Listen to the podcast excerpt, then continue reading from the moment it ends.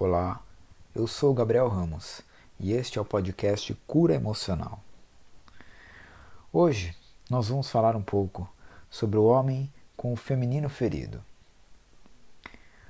Todos os seres humanos, independente do sexo, da, da orientação sexual, da identidade de gênero, têm em si as polaridades yin e yang, feminina e masculina.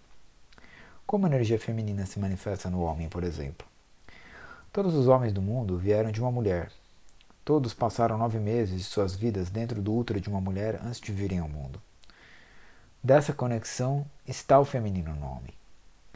A, a criança, porém, ela demora um tempo para se dissociar da mãe, para entender que ela é um ser e a mãe outro, já que durante nove meses eles praticamente foram uma coisa só. Desta forma, independente se a criança conhece ou foi criada pela mãe biológica, há a identificação com todo o campo energético da genitora. Muitas vezes as crenças e emoções da mãe são assumidas inconscientemente pelos filhos como sendo deles próprios. Isso muitas vezes provoca uma grande confusão na criança, pois aquelas dores e traumas que ela sente não são dela. A mãe tem seu próprio histórico de vida e a criança que acabou de vir ao mundo não tem responsabilidade sobre o passado da mãe. Porém, ela não sabe disso. Isso também acontece com o pai, mas como houve esse contato mais íntimo de ficar nove meses no útero, é ainda mais forte com a mãe.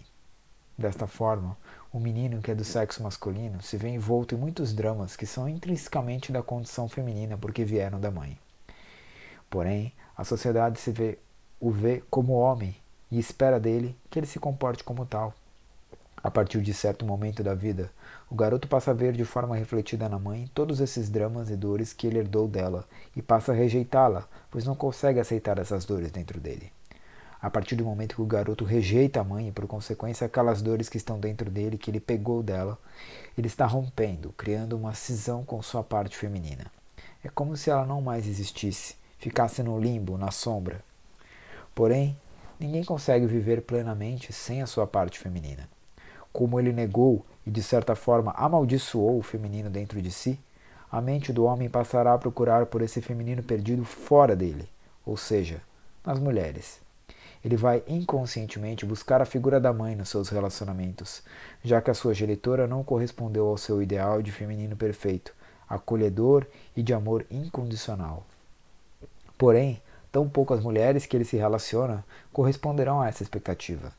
Na realidade, elas em algum momento poderão refletir a condição do próprio feminino deste homem. Ou seja, em um homem que reprime o seu feminino, esse aspecto se torna ferido e algumas vezes raivoso e emocionalmente incontrolável.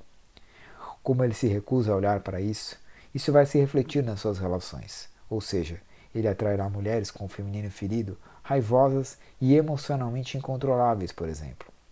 Isso pode fazer que ele desenvolva uma raiva das mulheres porque elas nunca suprem a sua expectativa.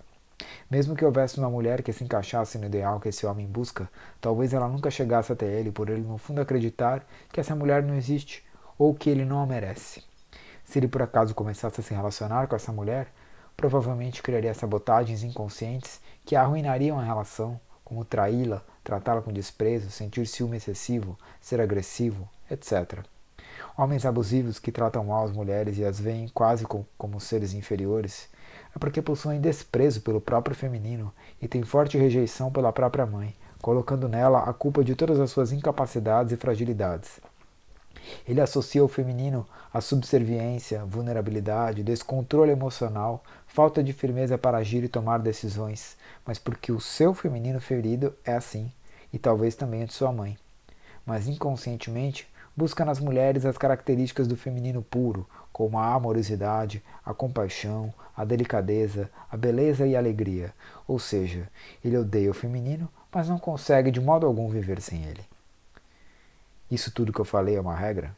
Não. Cada caso é um caso. Dei apenas um exemplo que é bastante comum de acontecer, mas não representa todos os casos de forma alguma. O feminino mal resolvido dentro de um homem pode apresentar vários tipos de distorções. O homem nem sempre rejeita a mãe. Muitas vezes ocorre o contrário, um apego excessivo. O homem se torna quase que apaixonado pela mãe. Mas isso é assunto para um próximo episódio. Como podemos começar a solucionar essas complexas questões?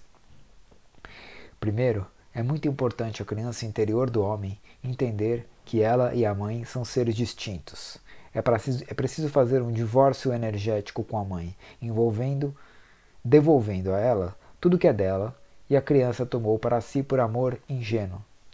Tendo essa consciência, o homem pode deixar de cobrar à mãe a expectativa que ela não supriu. Ele compreende que ela é humana e que deu simplesmente o que podia dar. Tudo que ele considera que a mãe não deu suficientemente, ele próprio, agora adulto, em conexão com essa criança, tem condições de dar. Afeto, compreensão, voto de confiança, perdão pelos erros, etc. Ao fazer isso, o homem se reconecta com o amor incondicional e com o feminino puro dentro de si.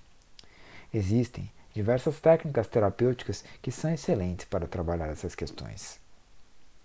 Tudo que está nesse texto foi baseado em estudos de psicanálise, constelação familiar, estudos de casos de pacientes e principalmente na minha própria vivência pessoal e autoanálise dos meus próprios padrões mentais e emocionais. Esse foi o podcast Cura Emocional com Gabriel Ramos. Até a próxima.